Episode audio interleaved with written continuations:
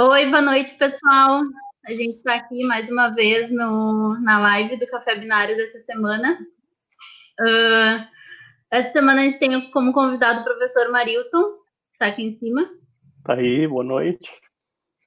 Como entrevistadores nessa, nessa roda de conversa, a gente vai ter então o Darley do PET, o Thomas do PET também, a Juliane do DA, o Andrei do DA, e eu sou a Andressa.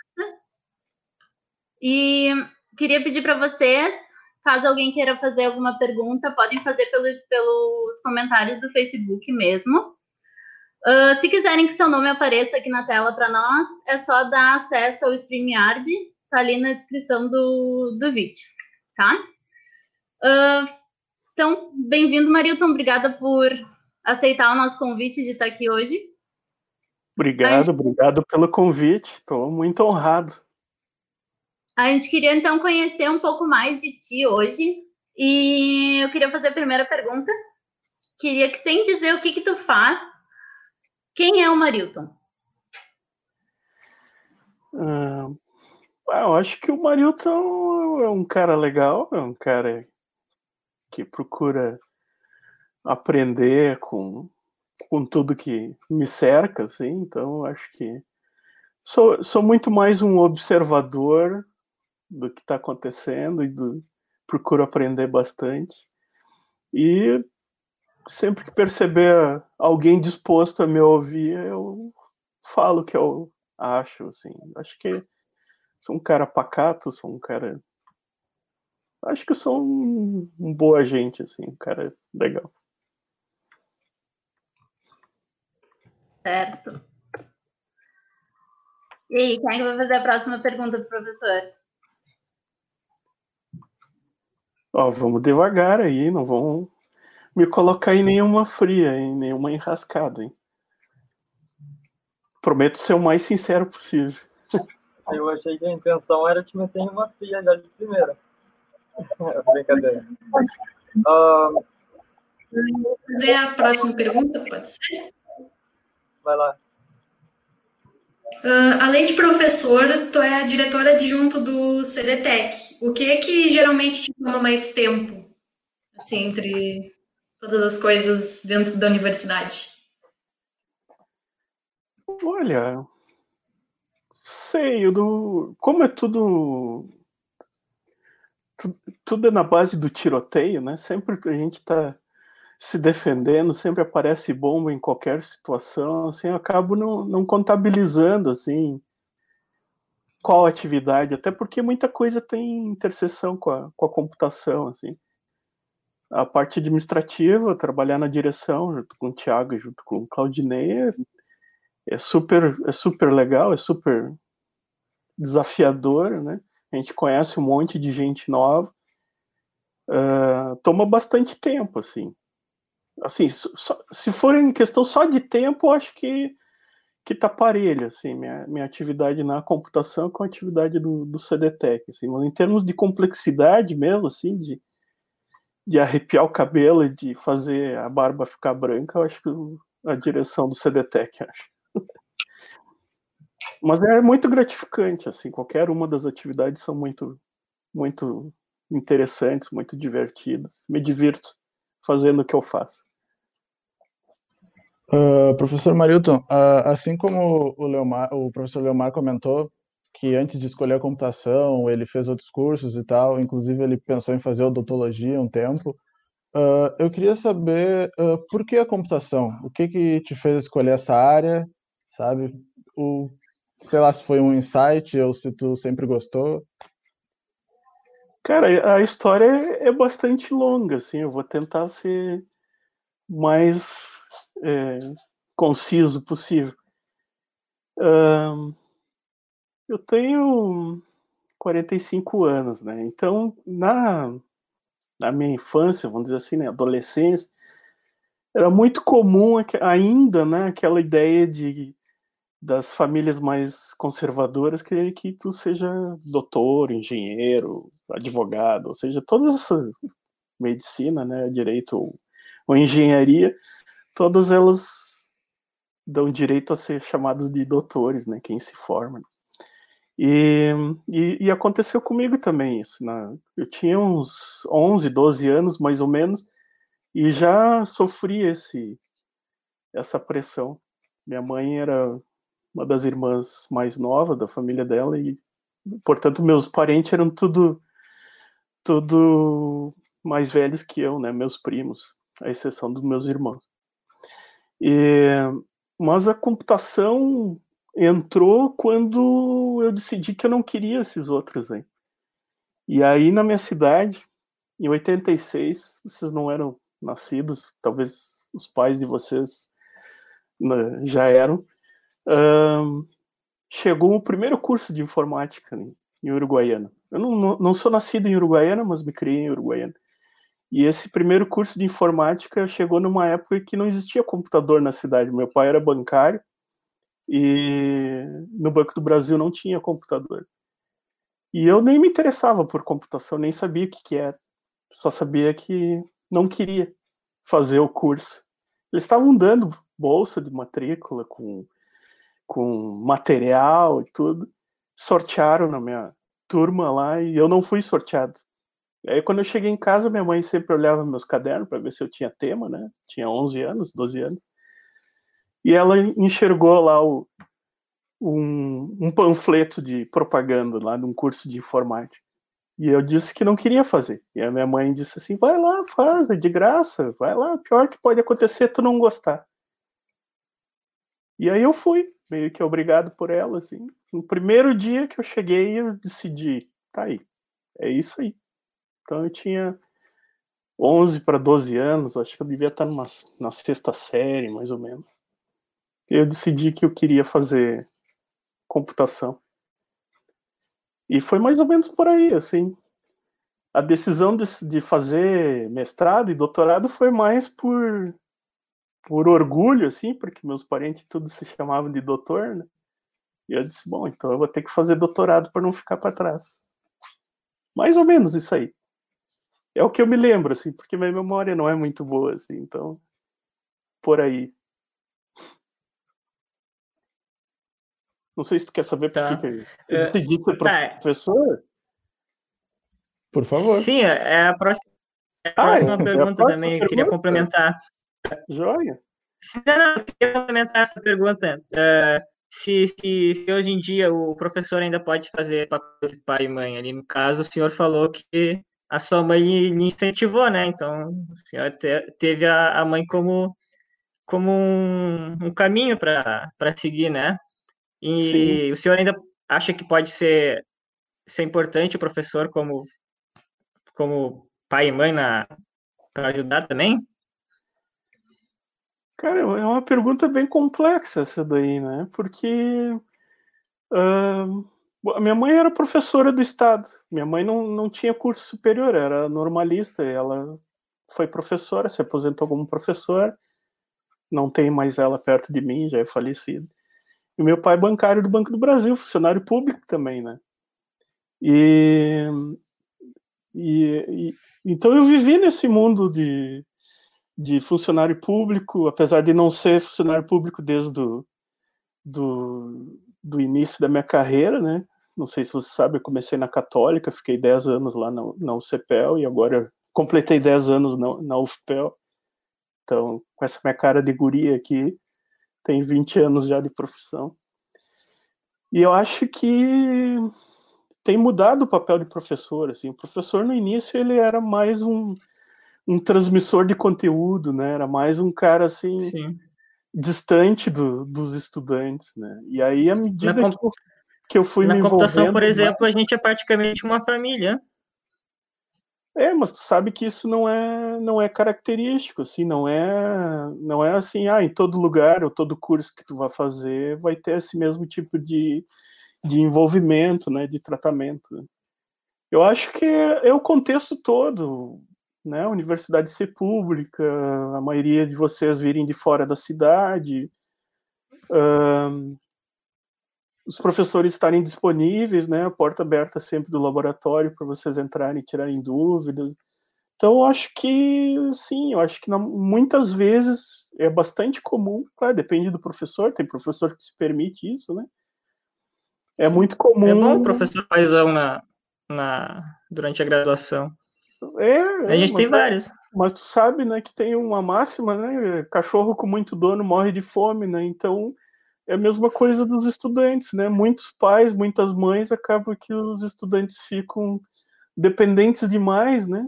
É, eu uhum. acho que é uma questão de, de, de assim, de se inspirar, eu acho, na, na questão paterna, materna, mas acho que não uh, pode não ser bom. Maria, então a gente Olhou. recebeu uma, uma pergunta aqui pelo Facebook agora, do professor Leomar, uh, perguntando se tu não tivesse feito computação, qual curso tu teria escolhido? Pois é, né? Sabe que eu fiz computação e o meu irmão do meio, né, Maurício, fez direito, ele é promotor agora, promotor de justiça. E a minha irmã, Marlise, né, são três M's, né? A Marlise, ela fez arquitetura. E eu tive a sorte de, quando ela ingressou na arquitetura, eu já estava de volta em Pelotas, porque eu me formei, fui fazer mestrado e iniciei o doutorado na URGS em Porto Alegre. E o meu orientador saiu da URGS e veio trabalhar na Católica de Pelotas. Então eu retornei para Pelotas para ser orientado por ele aqui, né? Já tinha feito todos os créditos não quero mudar de assunto, mas é só para dizer que eu tive a sorte de estar de volta porque eu acompanhei a minha irmã no curso dela. E eu acho que seria o curso, não sei se eu já falei, mas arquitetura, ela fez arquitetura. Então acho que arquitetura seria um, um curso que eu faria, assim. Gostei muito de ter participado dos trabalhos delas, do, é, não sei, eu acho que é uma parte criativa que a engenharia se é que eu posso dizer isso, tem, né? Engenharia civil. Então, arquitetura acho que seria um curso que teria feito, mas nunca me passou pela cabeça ter, fazer outro curso. Só lá no início, lá que eu fiquei meio com crise se eu seria mais um doutor ou faria o que eu gostaria de fazer. Assim. Tu achou difícil a graduação? Cara, eu achei bastante difícil, assim. É, aconteceu comigo o que deve ter acontecido com muita gente que está tá nos vendo, uh, que mudou o currículo no meio do, do curso. E, e o currículo que eu tinha entrado era um currículo de cinco anos, a ciência da computação na Católica era de cinco anos. E, e o currículo tinha mudado para quatro anos, e a, e a gente propôs para a coordenação fazer o currículo de cinco anos em quatro anos. E, e foi bem puxado, foi bastante desafiador. Fora as questões, assim, da, da dificuldade das disciplinas, eu acho que era uma outra época, era uma época bem complicada, assim, era... Eu entrei na faculdade em 92, não eram nascidos ainda. e... Quase 90, nascendo. Em 92, a Católica tinha internet, a FPEL também, estavam todos ligados no mesmo link, mas o modem que atendia a universidade inteira era um modem de 2400 BPS. Você não tem nem ideia do que, que era isso, mas eu digo assim para vocês, é... era, era uma internet muito precária. Assim. Então a gente viveu o início, eu e outros professores, não, não tem nenhum colega de turma que é professor na UFPEL, mas gente contemporânea, assim, um pouco mais, mais recente, talvez. Uh, a gente pegou o início da internet e isso dificultou bastante. Então, hoje, todo o acesso que, bom, streaming, então, não era impossível, né? Foi um curso difícil, mas pela dificuldade tecnológica, eu acho que não, não pelo, pelo conteúdo em si. Uhum. Mas foi um curso muito bom. A gente está recebendo mais perguntas aqui pelo Face. Uh, vou fazer na ordem, então. Primeira do Christian. Como o senhor tem lidado com a quarentena? Qual a coisa mais difícil, na sua opinião? Oi, Christian. Saudade de ti, cara. Que bom que tu tá na biotech, tá sendo muito feliz aí. Parabéns pela, pela formatura. Cara, quarentena sabe que eu tenho trabalhado muito mais na quarentena do que em tempos normais, né? Que a quarentena a gente está muito muito disponível, né? A gente tá, eu tô, eu fico sentado aqui oito horas por dia nessa cadeira e quatro horas de manhã, quatro horas de tarde, pelo menos. E a gente sai de uma reunião e entra em outra. Então acaba que a semana passa muito rápido, muito rápido mesmo. Então, nem fora a pressão, bombardeio diário de assuntos de da Covid, das mortes, enfim, uh, não, não resta muito tempo para ficar pensando nisso. Né? Mas esse final de semana, se vocês me permitirem, eu quero comentar algo com vocês. Eu assisti o episódio último do Greg News, né, falando da. Não sei se vocês assisti, acompanham, né, o Greg News na HBO, mas tem na, no YouTube, vale a pena. Um, ele falou do, da importância das artes, né, da, nessa quarentena. Né? E eu acho que o principal da quarentena foi eu tentar descobrir uh, músicas novas, uh, programas novos na TV, né, naquele horário, bem nesse aqui, entre 8 e 10 horas da noite, que é o horário que eu tenho para desacelerar, né, ficar mais, mais tranquilo. Pode não parecer, mas uh, às vezes meus dias são bem puxados, assim, bem elétricos. Eu tenho esse jeito calmo para falar, mas tá trepidando por dentro. Assim.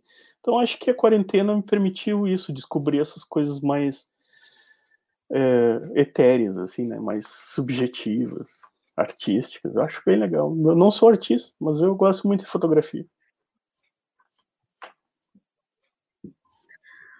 Vamos para a próxima pergunta, então, da Laura. Uh, diz assim, que o professor Marilton é um baita professor, a gente já sabe. Não há dúvida de como ele adiciona na vida dos alunos dele. Porém, qual a maior lição que ele aprendeu com um aluno? Ah, Laurinha, obrigado pelas palavras. Sabe que eu aprendo todo dia, né?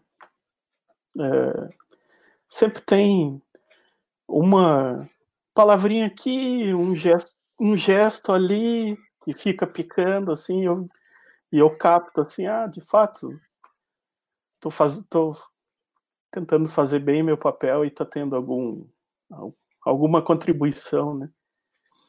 E aprendi coisas muito sérias assim, com, com, em várias oportunidades do principalmente do papel que o professor tem na vida do, dos estudantes, né? Uma coisa mal, mal colocada, né? Eu ia dizer mal falada, mas uma palavra mal colocada em aula, um elogio não dado ou uma crítica pesada demais pode influenciar muito a vida do, do estudante. E, e isso aprendi já há muito tempo. Mas assim, coisas mais pessoais, assim, mais críticas, assim, de Infelizmente, a gente conhece vários exemplos de, de estudantes que tentam suicídio, né? De estudantes que têm doenças graves, né?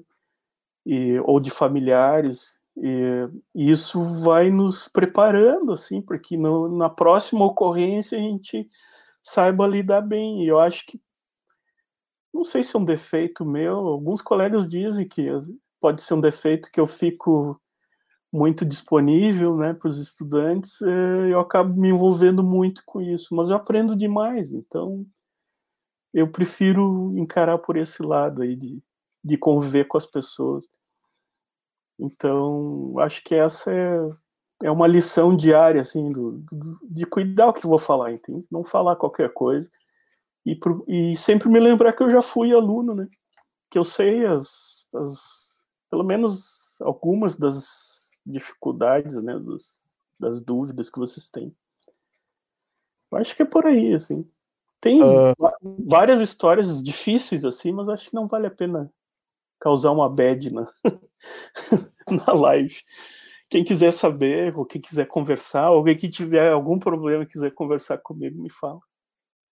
Uh, a gente se encontra, assim como os outros alunos, uh, bastante nos corredores e tudo mais. E o senhor sempre foi muito receptivo e, em conversar e tudo mais, trocar ideia com a gente, às vezes até ir lá tomar um café. uh, eu queria saber como o senhor sempre foi tão atencioso assim com os alunos, o que que tu ouve quando tu encontra um aluno antigo ou algo assim? Cara, Alguma coisa que uh, marcou eles, que tu falou, que tu ensinou? Ah, é possível, né? O outro dia, já faz algum tempo, é como passa muito rápido, eu não me lembro quando foi também. Eu coloquei no Instagram lá uma pergunta. Me lembra qual foi a, a oportunidade da, da, gente se conhecer, porque passam várias turmas, né? E, é, eu sei, eu acho que eu tenho um costume, né? O meu costume é olhar sempre nos olhos das pessoas, assim. E a Juliane sabe, porque a Juliane trabalhou bastante tempo no meu laboratório, né? E aí, e o olhar diz muita coisa, né? Então, nenhuma pergunta é de graça, assim, né? Perguntar, se eu chegar para te perguntar se tu tá bem, é porque eu te olhei nos olhos e vi se tu tá bem ou não. Então, na verdade, quando, quando a gente. Hã? Hã?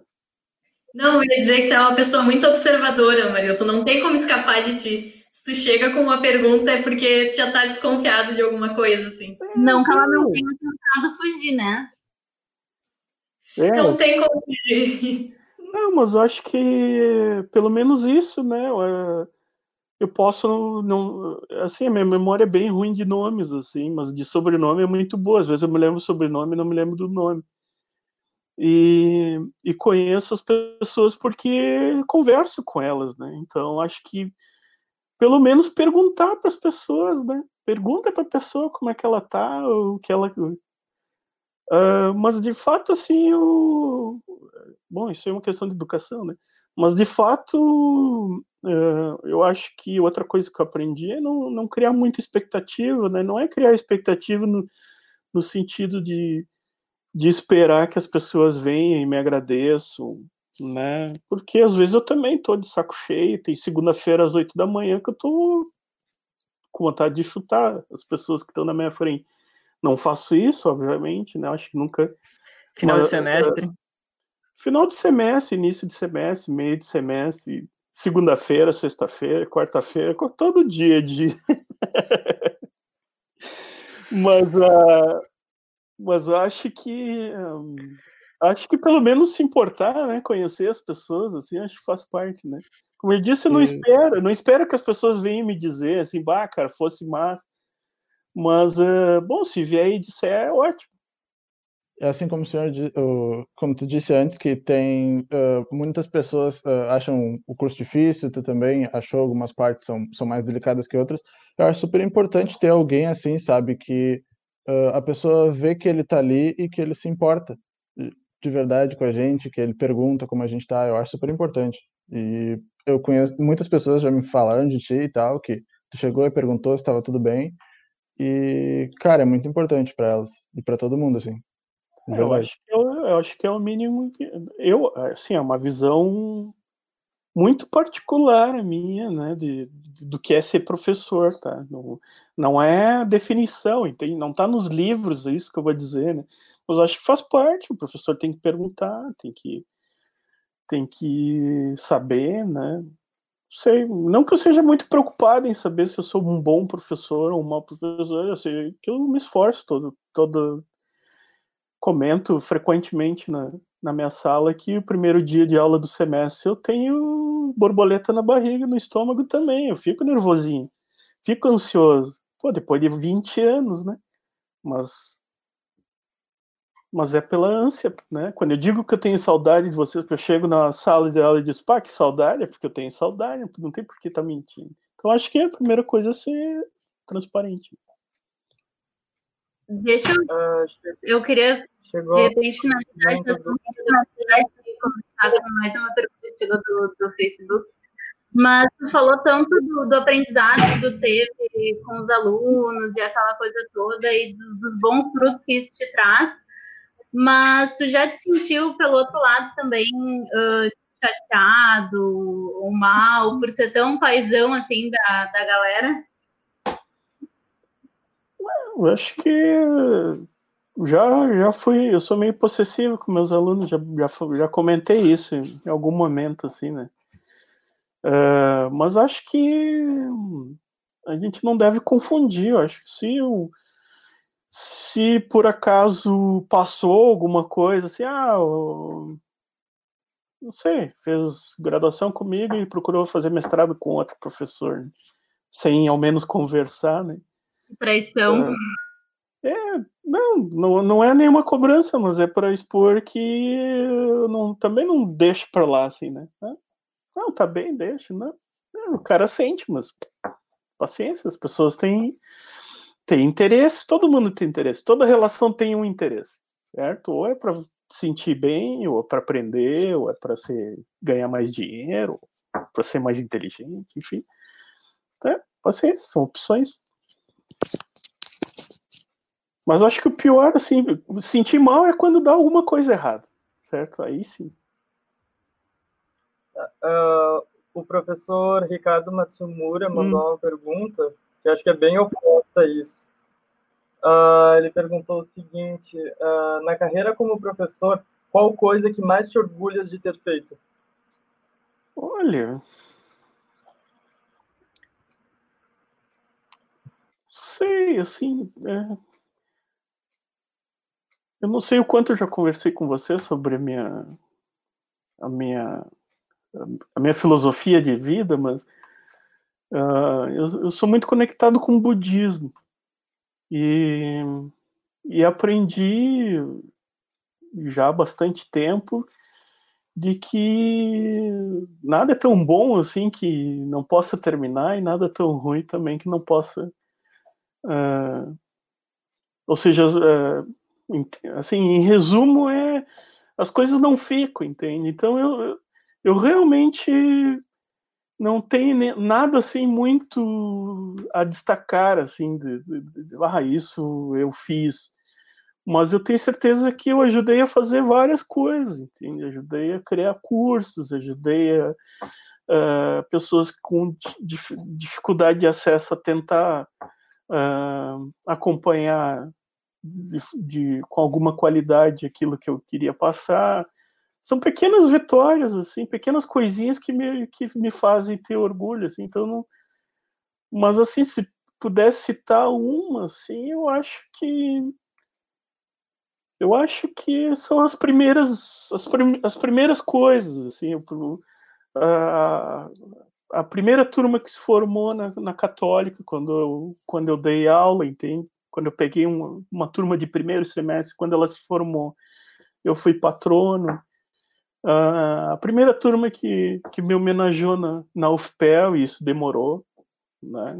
houve uma, não sei quanto vocês sabem disso, mas sempre há uma, uma rixa entre o UFPEL e o CEPEL, que eu não sei da onde, né? Então, quando eu, como eu vim da, da católica para a UFPEL, eu não, não me sentia bem, bem recebido. Então, não sei, eu acho que não é uma questão assim, não é grandes coisas. Eu acho que todas as coisas que eu conquistei eu me orgulho, mas não dou muita bola para orgulho.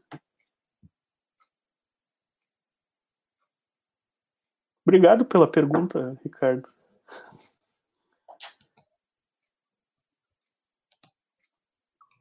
Tá bom, eu vou, vou ler agora uma, questão, uma pergunta aqui do, que veio do Facebook. É, Marilton, você acha que esse teu cuidado ao ensinar alguém, sabendo muito bem lidar com as diferenças, diferentes personalidades que cada aluno tem, é algo que pode ser aprendido ou é algo que vem da tua personalidade? Uh, saudades de vocês todos. Quem é que... da Letícia. Ah, Letícia qual? Letícia Sampaio? Não, ah, Letícia, Letícia Santos. Santos, legal. Muito obrigado pela pergunta, Letícia. É que eu não, não, não vejo aqui o nome de vocês. Uh, pois é, eu, eu digo assim que me pergunto, né? Uh, o que, que precisa para ser professor, né? Eu acho que não é só vocação, entende? Tem que ter tem que ter um exercíciozinho, assim, tem que tem que avançar, entende? Tu não tu não tu não aprende a ser professor com outras pessoas, com outros professores, entende? Tu, tu te espelha, espelha em alguém, né? Tive professores ótimos, né? Uh, a Renata, por exemplo, foi minha professora. Eu fui o primeiro bolsista dela na Católica, Renata Reis, né, professora nossa da UFPEL. E me orgulho de ter sido aluno dela, assim, aprendi muito com ela. Ótima pessoa.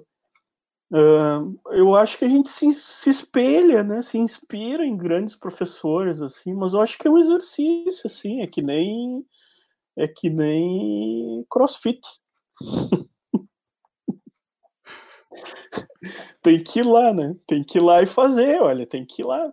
Eu acho que o cuidado é esse daí. É, é... Outra coisa que eu falo assim, pô, estar no meio dos alunos é, é, tão bom, tão bom que eu me sinto mais jovem, né? Rejuvenesce. Então acho que essa é a esse é o elixir, assim, se sentir bem ensinando alguém e aprendendo com ele. Eu acho que é, sei, acho que é estilo de vida, é querer estar junto. Sei. Não tem muitas teorias, assim, não estudei educação. Deve ter alguém, algum teórico que explica bem isso aí, mas eu não, não sei explicar. Vai sair uma live bem melosa, assim, mas é porque eu sou. Olha, se eu tiver. Bem... Se tiver não, só. Agora vou mudar o rumo da live. Tá. Vai, Darley. Com a, próxima, com a próxima pergunta, quem é que vai fazer? Ah, é a pergunta do Christian, que vem lá do, do, do Facebook. É, Marilton, quais os vinhos preferidos? Meus vinhos? Ah, os meus vinhos são os, os vinhos mais fortes, assim. Eu gosto de vinho daquele assim que dá um, um arrepiozinho aqui no, no lado da bochecha, sabe? Desse que eu gosto. Não gosto de vinho doce, não gosto de vinho fraco, tem que ter tem que ter sustância. Tem, tem vários vinhos que eu gosto, tem vinhos que são bons, assim, que, mas eu não sou um Entre vinho e cerveja. Entre vinho e cerveja, whisky. Entre vinho e cerveja. É. Whisky? Whisky. É, a gente não tinha pensado nessa alternativa ainda. É, eu gosto muito de whisky também. Eu, eu não. É assim, eu gosto de me sentir desafiado pela bebida, assim, vamos dizer. Com gelo ou sem gelo? Sem gelo, né? Os caras passam anos envelhecendo o uísque, tu vai botar água, água da torneira dentro do copo. Tem que, tem que beber antes de derreter.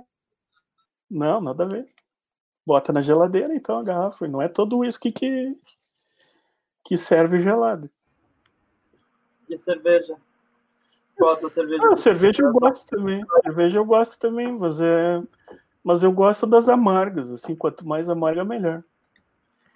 Tem. É, IPA pra cima, assim, né? Black IPA, Double IPA, tem que ser um. Tem que ser assim, um. Um chá de boldo. Tu já bebeu aquela Indian? Indian? É uma IPA também, Indian. É, IPA é Indian Pale Ale. IPA quer dizer India Pale Ale. É. A APA é American Pale Ale. Pale Ale são todas essas que são amarguinhas. Assim. Mas também não sou entendedor de. Professor de Boa daria uma aula para vocês de cerveja. Ah, aí, ó, vamos convidar ele para falar aqui então. Não, o Leomar já quer botar pedrinha de gelo no uísque. Não bota, Leomar. Não bota pedrinha de gelo no uísque. Vai estragar o uísque.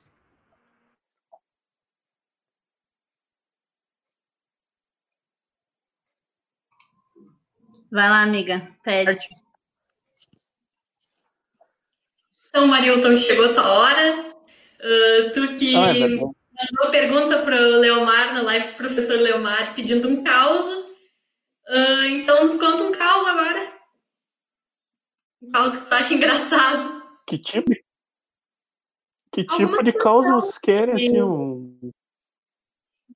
que envolva colegas, que envolva profissional? Mas acho que é engraçada. Engraçado? Ah. Já contei para vocês o primeiro show de rock que eu fui, não? Acho que não. não. Primeiro show de rock, de punk rock que eu fui, na verdade. Primeiro show que eu fui foi lá por 90 e... 98, talvez 99. 98, acho que foi o ano que, que eu entrei no doutorado lá na URGS. E o. O mar azucrinando a vida. Uh, e eu. E aí, o professor André de Bois, professor de vocês, eu, eu dou os nomes, não tenho medo que nem o Leomar de nomear as pessoas. Professor André de Bois, recém-chegado em Porto Alegre, fazer o mestrado dele, ve, veja há quanto tempo a gente se conhece, né? André de Bois, assim como vários outros professores, Leomar também, amigão, assim, há muito tempo. E o, e o André chegou para mim e disse, pá, Marilto. Na época eu me chamava de Mariltio, que tinha algum personagem é, cômico lá que botava TCHO no Mariltio. Tem um show no Opinião, vamos? Eu disse, show de quem? Ah, do Raimundos. Vamos lá assistir o show do Raimundos. Ah, vamos. Até gostava, uma ou outra música do Raimundos. O Raimundos?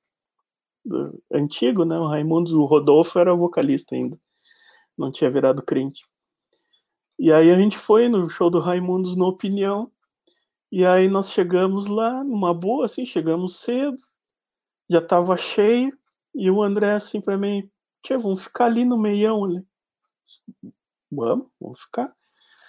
Cheio, cheio de gente, nós bem no meião, assim, bem de frente pro palco. E aí o cerveja vai, cerveja vem, toma, toma.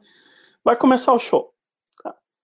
Aí entra os caras lá, tudo bem pertinho, gurizada, tudo fazendo festa. E aí começa a tocar aquela música, né? Só me lembro o início da música, assim. Na, na, na, na, na, na, na, na, o diabo. Não sei se vocês conhecem essa. Quando, quando começa a tocar assim, ninguém tem Spotify, procura aí Raimundos aí, na, na, o diabo, alguma coisa assim.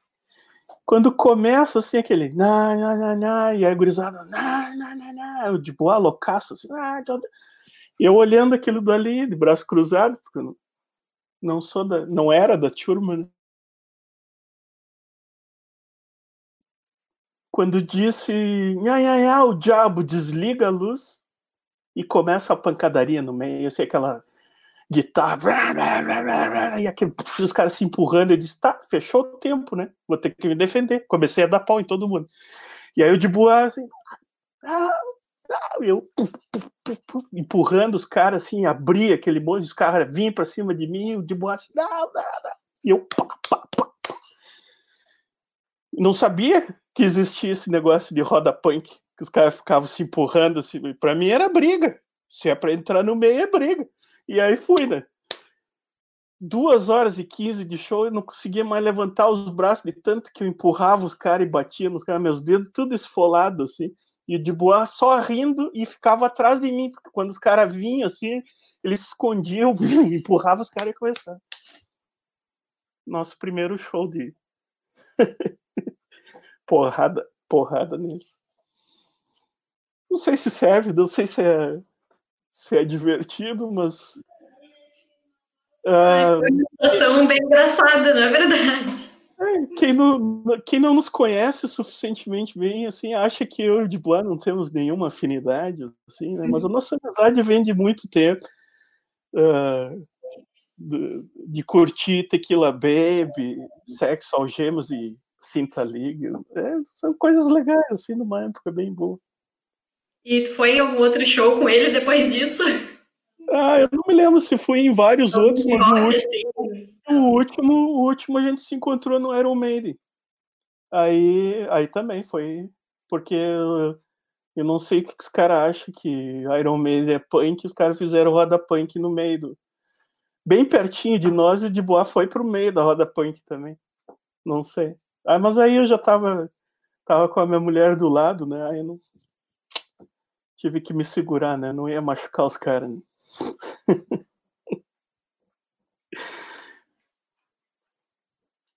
ah, tá. Atleta do UFC. Não sou atleta, eu só me defendo.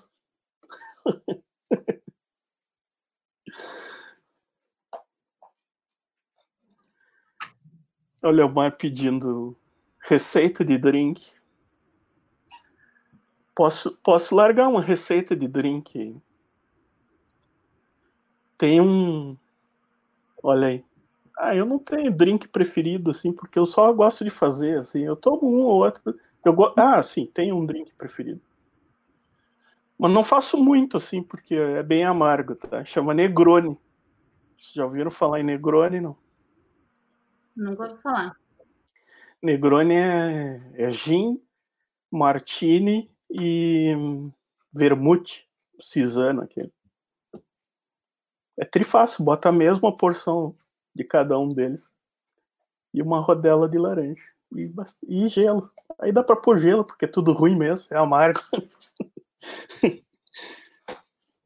Só não vai gelo no uísque. Não, uísque não. Uísque não. Nem na vodka. Vodka tem que ser no freezer, assim, tira do freezer a vodka. Você já beberam a vodka recém saída do freezer, não? A vodka boa, assim, tu vira, assim, parece álcool gel, assim, ela vem cremosinha. É bom também. Mas não vamos fazer apologia à bebida aqui, não vão achar que eu sou bebum. Eu bebo coisas boas em pouca quantidade. Uma garrafa de uísque para mim dura um ano.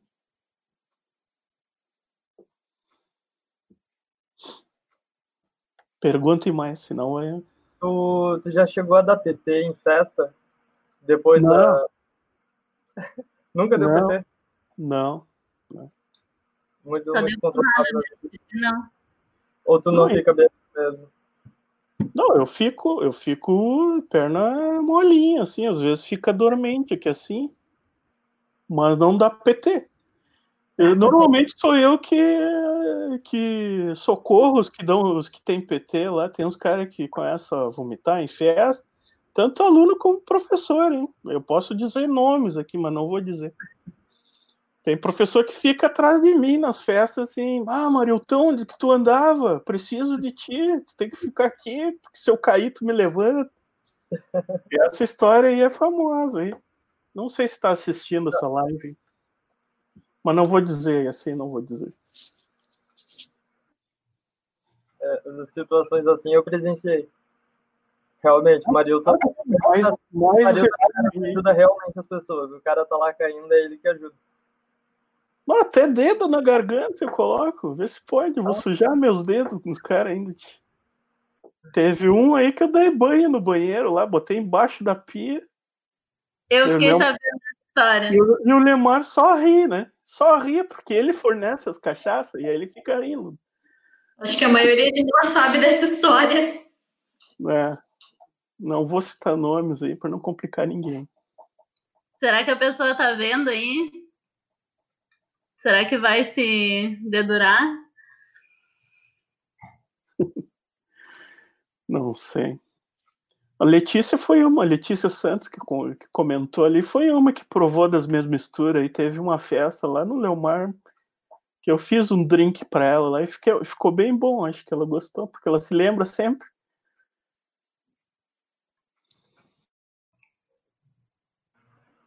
O professor Agostinho tá conversando também. Vamos Temos falar de coisa,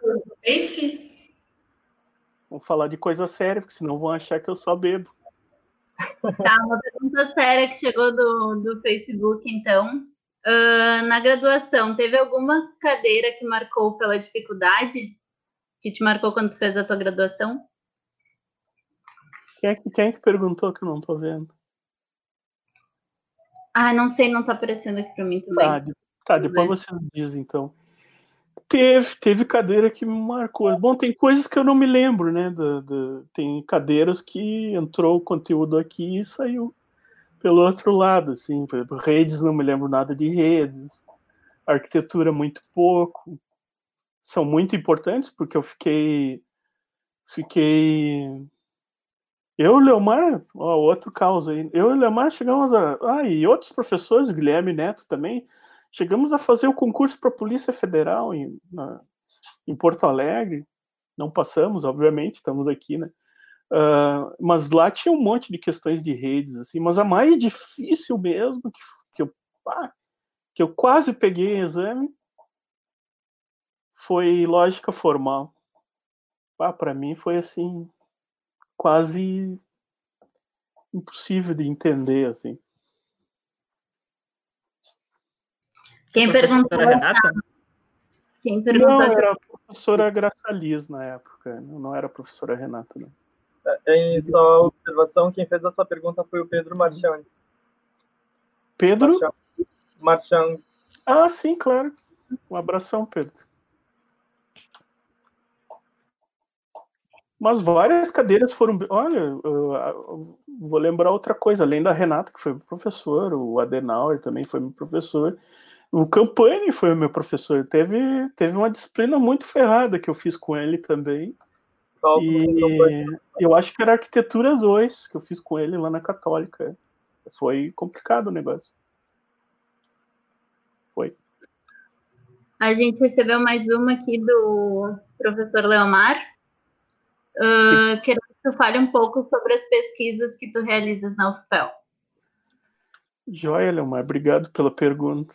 Tu tá muito perguntador, hein?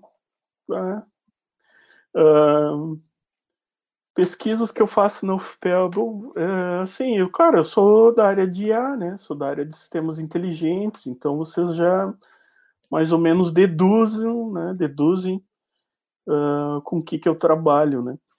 Mas uh, eu trabalho também com imagens, né? Trabalho com basicamente uh, processamento de, de, imagens, né?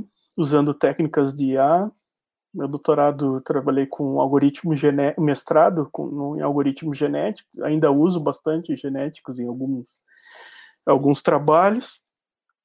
No doutorado eu trabalhei com autômatos celulares, não, não tenho usado muito autômatos celulares, já estressei esse assunto na minha pesquisa, talvez volte, mas não tenho trabalhado e tenho me dedicado mais ultimamente a machine learning, né, deep learning, mais é porque os alunos que me procuram têm enveredado por esse assunto, assim, do que por interesse próprio, assim.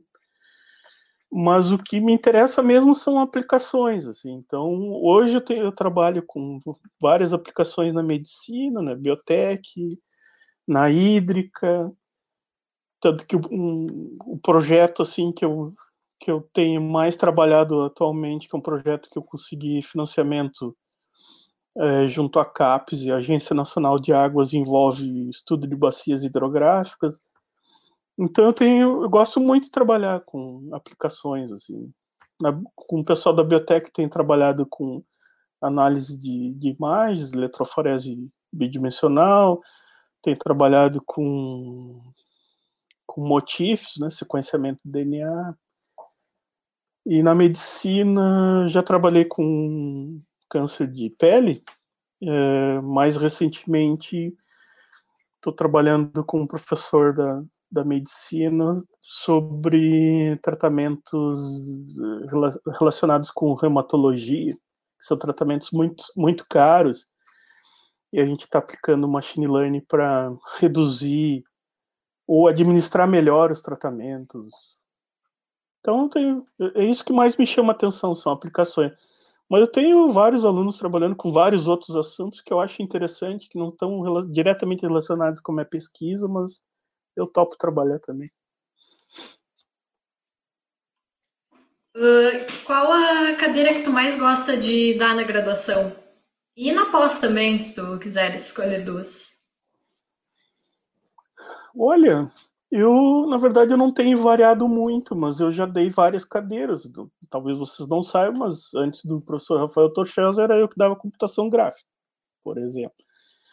Uh, mas não sou da área de computação gráfica. Eu tive que estudar e aprender né, para dar a disciplina. Gostava muito, era um, era um dos maiores desafios que eu tinha acho que de todas as cadeiras que eu já dei nesses 20 anos aí, foi o mais desafiador, porque eu não tive formação em computação gráfica, meu pós-graduação não... Trabalhei com imagens, mas não, não era computação gráfica. Mas uh, já dei discretos, não sei se eu, se eu cheguei a dar discretos para vocês, já dei sistemas discretos. Uh, na católica eu já, já, já tinha dado cálculo numérico, e outras cadeiras, programação, orientado a objeto. Mas uh, já faz alguns anos que eu tenho dado as mesmas cadeiras. Né? Eu fui coordenador do TCC, adorava uh, coordenar o TCC e orientar escrita, defesa, enfim. Uh, mas depois de oito anos tinha que passar para alguém, né? Um, então eu tenho dado muito PC, né? Ou P1. Alguém aqui falou que estava com saudade de P1, eu não, eu não consegui ver quem era. P1, que era programação 1, né? A mesma cadeira de programação de computadores, e há anos eu dou PC. E, e eu gosto muito dar PC, por incrível que pareça. Não tem nada de, de assim de desafiador científico assim né mas eu procuro levar exemplos legais até processamento de imagens eu, eu procuro levar para PC e na pós-graduação eu também tenho na pós-graduação eu alterno no, no primeiro semestre eu dou AID algoritmos estrutura de dados e no segundo semestre dou sistemas evolutivos que é uma cadeira mais voltada para minha pesquisa Gosto também das duas, né? Mas mudou muito o perfil dos estudantes que fazem a ID. Antigamente era obrigatório, agora é só o pessoal que não é da área de computação que faz. Assim. Então, são essas cadeiras assim que eu tenho dado, assim, não tenho variado muito. Sim, a gente sabe que a IP e PC tem muita evasão, né, de alunos. Como tu te sente quando tu está ministrando a disciplina em relação a isso? Tenta incentivar o pessoal a continuar? Uh, como é, consegue lidar assim com isso? É, de fato, é, Juliana, é, um, é, é pesado. A IP e PC, por serem no primeiro ano do, dos cursos né, de ciência e engenharia, uh, eu sinto sim de ser de, de, às vezes eu sinto mal assim sabe? Porque pode parecer que essas disciplinas de fato contribuem para para a evasão sabe? Mas o assim eu, eu, já orientei dois TCCs analisando dados de evasão da ciência e da engenharia. Um,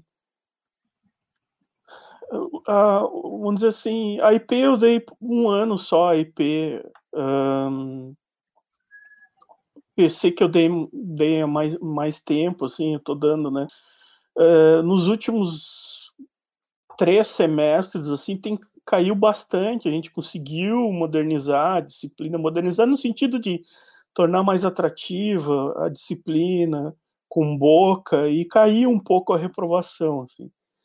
Então, isso alivia um pouco no, nesse meu sentimento, assim, poxa, será que eu tô, sou eu a culpa da, da evasão, né? Todo professor, acho, do início do curso pensa nisso. Mas os TCCs que eu orientei provaram, provaram mostraram, assim, ou, ou ressaltaram que muita gente evade porque cai na computação ou porque não sabia o que era computação, ciência ou engenharia. Um, e gostaria de programar jogos ou usar o computador, enfim, não sei qual é a expectativa, porque não dá tempo de perguntar, né? Uh, ou vem de outro curso, ou quer fazer outro curso, entende? Entra em ciência. Uma coisa que eu descobri, talvez vocês não saibam, e isso eu já falei várias vezes, é que o SISU dá o mesmo peso, né? Da, nas áreas de prova para todos os cursos. Então, se um cara lá, vou chutar, tá? Não é porque o cara da medicina é melhor que o cara da computação, mas suponho que o cara da medicina se preparou muito para biologia lá, para aquelas áreas. Ele vai ter uma baita pontuação naquela área. E, e na nossa área, como exige muita matemática e física, e, e são difíceis, talvez a nossa pontuação seja mais baixa por causa disso. E aí o cara lá da medicina que tem uma baita pontuação em biologia, que, que fez cursinhos lá para aprender a fazer a redação, ele vai entrar na computação. Não que eu saiba de alguém que tenha entrado na medicina, mas esse é um exemplo assim, de alguém que se prepara muito para uma área, pode entrar na computação, porque ah, foi muito bem numa prova, porque todos os cursos têm o mesmo peso. Então, isso é uma coisa que deve ser avaliada. Mas é. Eu sinto também, às vezes, que pode ser a cadeira. Mas eu acho que é uma parte mais legal, né? sem, sem querer dizer que as outras disciplinas no primeiro ano é, não sejam legais, né? Mas, pô, programar, né? Eu daria tudo para sair programando no início do curso. Eu acho que, o, que esse primeiro contato que a gente tem no, lá no primeiro semestre, com, principalmente com a EP, é bem, é bem importante, e ali o pessoal já vê que quem entrou na faculdade só pensando na parte de, de jogar, ou enfim, já, já vê que não é bem assim, né? Que tu não vai sair programando jogo, ou que tu vai sair já fazendo muita coisa, né? A gente tem que começar sempre do, do bem básico. Uh, continuando nessa, nessa linha aí de, de disciplinas, eu queria te perguntar quanto ao, à proposta, aquela de calendário alternativo, uh, qual tu acha que vai ser a maior dificuldade para uh, ti, para os professores, enfim, de dar aula EAD?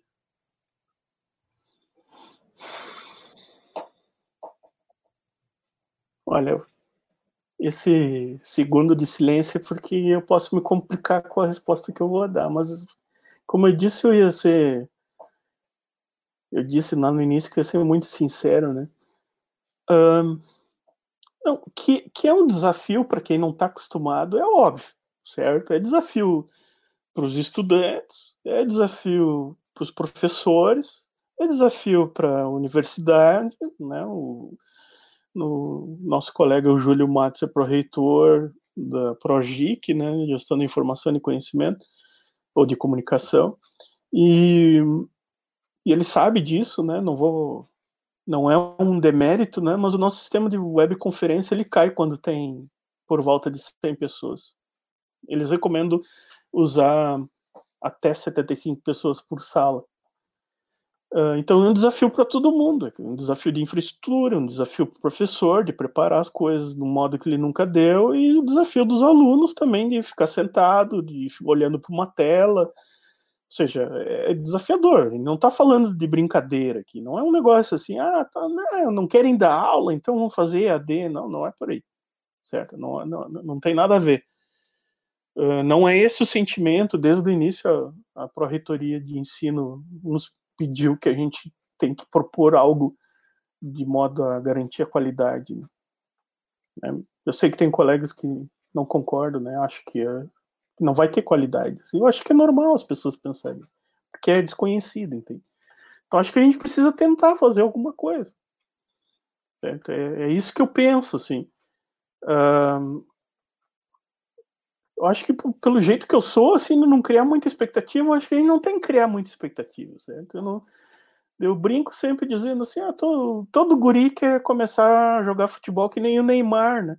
Jogar no na Barcelona, jogar em, em Paris, né? Pô, mas o cara tem que começar na várzea, aqui na, na colônia, tem que jogar em campo de, de pedra, né?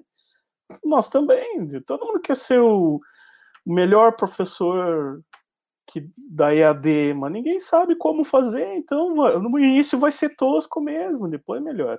Esse, esse é o meu posicionamento, acho que a gente tem que tentar fazer, porque a universidade precisa dos estudantes, os estudantes precisam dos professores, e esse semestre é uma coisa típica, a gente está numa pandemia, um negócio nunca visto antes. Então a gente tem que tentar fazer, sem muita expectativa de querer ser o melhor, é fazer o melhor, e se ficar bom, ficou bom. Se não ficou, azar. Quando voltar, terminar a pandemia, a gente volta ao normal.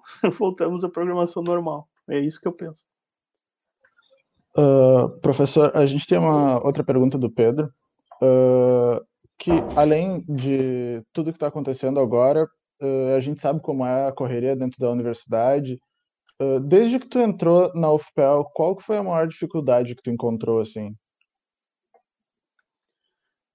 Olha, hum, eu acho que assim tem, tem as dificuldades habituais de, de ser uma, uma universidade pública, assim, né? De, de, de orçamento ter diminuído horrores, assim, né? Quando eu entrei, estava no não estava no auge, mas estava perto do auge, né? O auge mesmo foi quando o Reúne entrou e veio muita grana para os cursos e para a universidade, né? Uh, mas dizem as pessoas que na época do, do, Fernando Henrique também foi muito complexo, assim. Então tem essas dificuldades, assim, habituais, assim. Mas o que eu acho marcante, assim, na universidade e que tem mudado aos poucos, assim, é um... Eu, é um assim, é um clima de, ah, pois é, né, mas também é UFPEL, né? Ah, o que, que esperar da UFPEL? Ou seja, pega um exemplo negativo e, e, generaliza, assim, ah, mas isso aí é coisa da UFPEL mesmo, isso é coisa do, de funcionário público. Então, eu acho que tem um, tem um, não sei se é uma aura que dá para dizer, mas tem um, tem essa essa coisa que é um mantra, assim, sabe? As pessoas vão repetindo essas coisas e que não é verdade, entende? Tem um monte de gente que dá o sangue pela universidade, tem um monte de aluno que quer fazer funcionar, quer fazer girar a roda. Então, uh, as pessoas têm que enxergar isso. Agora, eu também não posso ficar a todo momento que alguém fala mal da universidade ir lá e dizer não, não, porque eu tenho mais o que fazer, eu tenho que trabalhar, eu tenho que fazer a universidade ficar melhor, entende? Então acho que isso é o que mais atrapalha dentro da universidade, é essa uh, o disque disque, sabe? Assim, ah, o DRA nunca funciona, é muito lento. Tu pede um documento, tu leva uma vida. O DRA tá sempre na frente, os caras estão sempre cheios de coisa para fazer isso para citar um setor, entende? Tem vários setores da universidade. Então, acho que tem que parar com o mimimi e sair fazendo, tentar melhorar. Acho que isso que é o, o mais complexo dentro da universidade. Agora, eu não sei se isso é de dentro para fora ou é de fora para dentro. Não sei se é, se a contaminação, contaminação externa, assim, das pessoas de fora dizendo isso, ou se é nós mesmos repetindo, assim, esse, esse mantra, assim, que eu não concordo. Ei, Marilton, uh, tá tendo bastante pergunta no Facebook e a gente já já tá já passou, chegando né? no final da live. Então, uh, vamos, vamos tentar fazer um, um bate e volta de, de perguntas aqui, responder essas aqui, para não deixar o pessoal sem resposta, né? Tá bem. Uh, Podemos cancelar, então, aí. Cancela as inscrições, ninguém pergunta mais, então. tá, tá, tá legal. A Letícia Sampaio, inclusive saudade da Letícia, ela perguntou: tem alguma área de pesquisa que tu não trabalhe, mas que tem interesse em se aventurar? É, sei, não tem nenhuma na minha cabeça assim agora para dizer, mas eu estamos aí. Qualquer assunto interessante, pessoas legais, eu topo. Se a Letícia quiser, eu eu vou.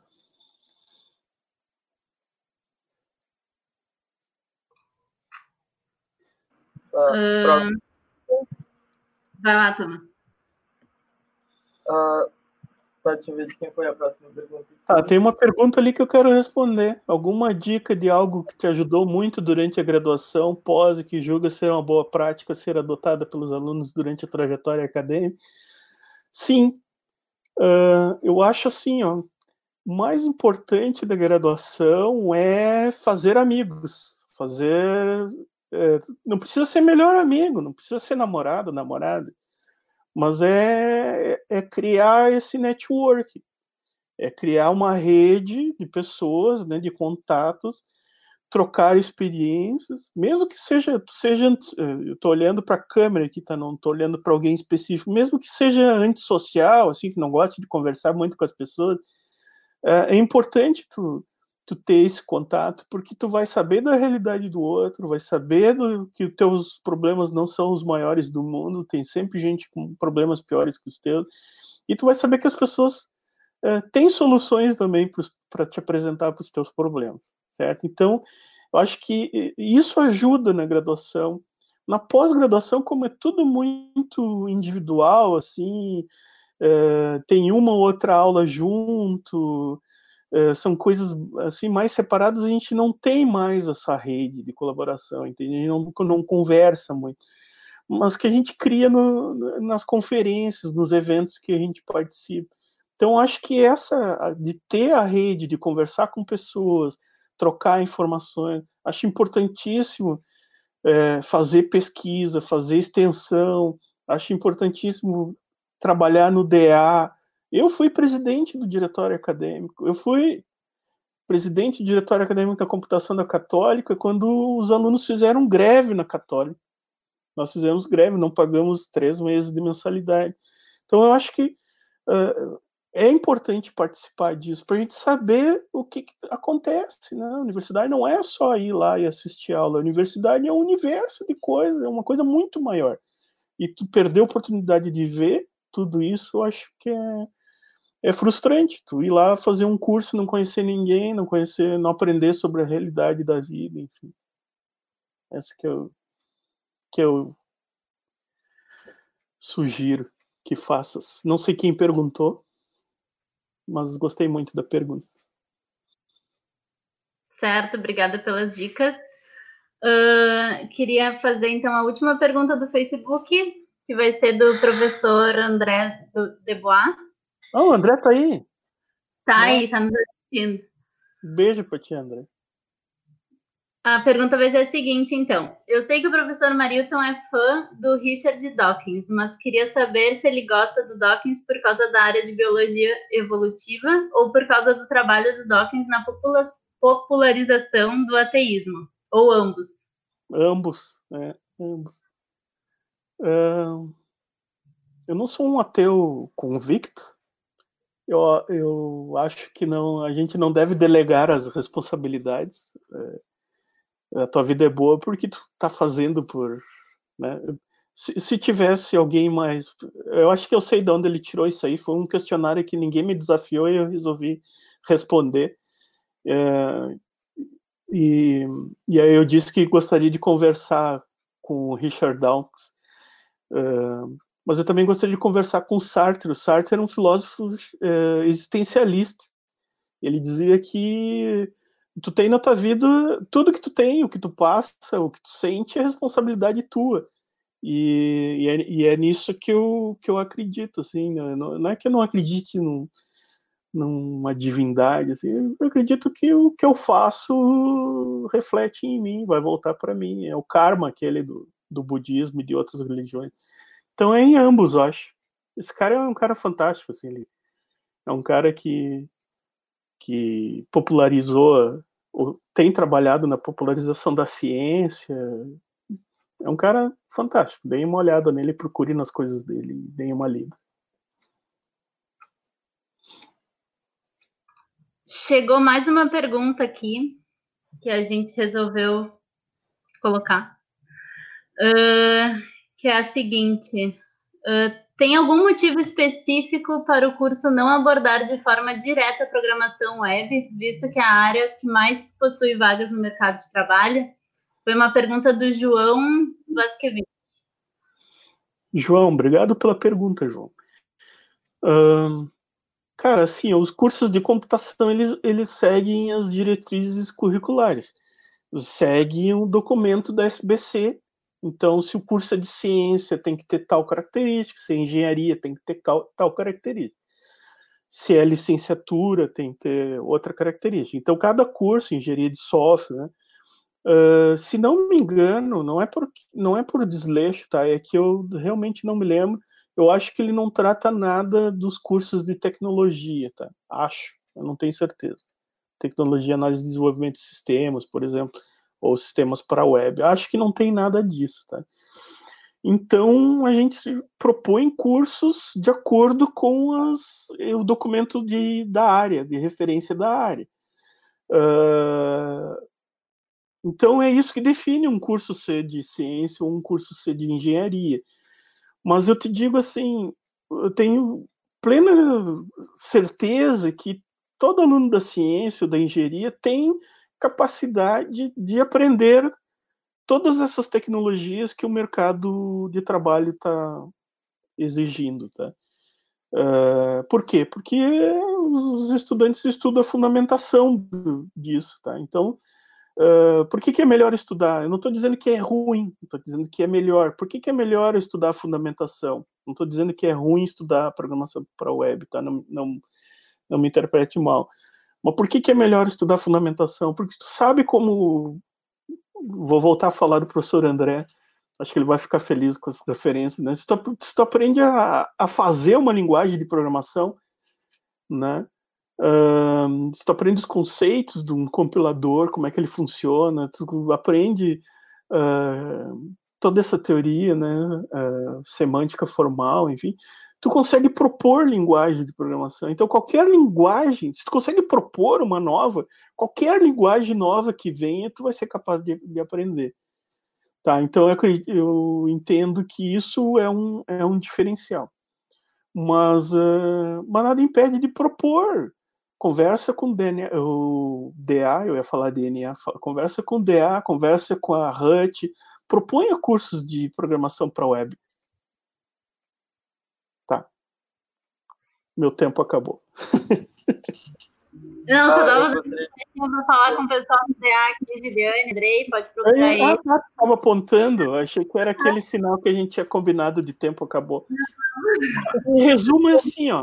Em resumo que eu quero dizer é o seguinte: se você, se você, você, qualquer um, professor ou estudante, detectar que está faltando alguma coisa no curso, proponha, proponha fazer um curso nesse assunto, entende? Uh, tá todo mundo tão cheio de coisa para fazer que uh, às vezes a gente não consegue enxergar e fazer essas coisas. Peçam, proponham. Se tu sabe uma linguagem legal, proponha um curso na semana acadêmica, proponha um curso uh, externo. Todo mundo vai adorar. As pessoas adoram fazer coisas diferentes, tá? Então proponha. Todo mundo tem um talento, tá, Thomas? Agora entendi. Oh, João, tu é da HUT aí, ó, pegou responsabilidade para ti. É qualquer é um. Qualquer um. Cursinho agora web pra gente. Uh, eu queria comentar também que teve muito comentário te elogiando e dizendo que tem saudade de ti. E então dá para ver que tu é um professor muito querido e acho que pela gente que está aqui também, tu é um professor muito querido, realmente. É, Depois eu vou melhor lá, tem, tem, muito, tem muito comentário para ti. Joia, um abração para todo mundo, um beijo. Obrigado por me prestigiarem. Agora eu vou ter que é, aguentar os filmes dos meus colegas, né? Eles vão ter que fazer melhor, então. Ah, tô então tá. brincando, tá? Um beijo para meus colegas. Marilton, muito obrigada, então, por ter aceitado o nosso convite de estar aqui hoje e por tudo que tu faz para a gente lá no, lá no próprio ângulo mesmo. Uh, Queria agradecer o pessoal que está aqui aparecendo com as carinhas, Juliane, Thomas, Darley, Andrei e o Marilton, é claro. O pessoal que está no back também, Monielle, Raquel, Dawan e Isa. E também a todo o pessoal que fez comentários aí. Quem não viu ou quem viu só um pedaço do vídeo vai ficar disponível uh, tanto aqui no, no grupo do Facebook quanto no YouTube. Depois vai, vai sair no Spotify também. Aí a gente avisa aqui no grupo quando, quando sair, tá bom? Se quiserem conversar com a gente, nos sigam lá no, no Instagram, é computação.fel. A gente larga uh, vários avisos, anúncios, sempre que tem live a gente coloca lá também. E é isso aí. Muito obrigada. Lavem as mãos em casa. É isso aí. Muito obrigado a todos. Um beijo para vocês. Beijo, boa noite. Boa noite. Tchau, boa noite.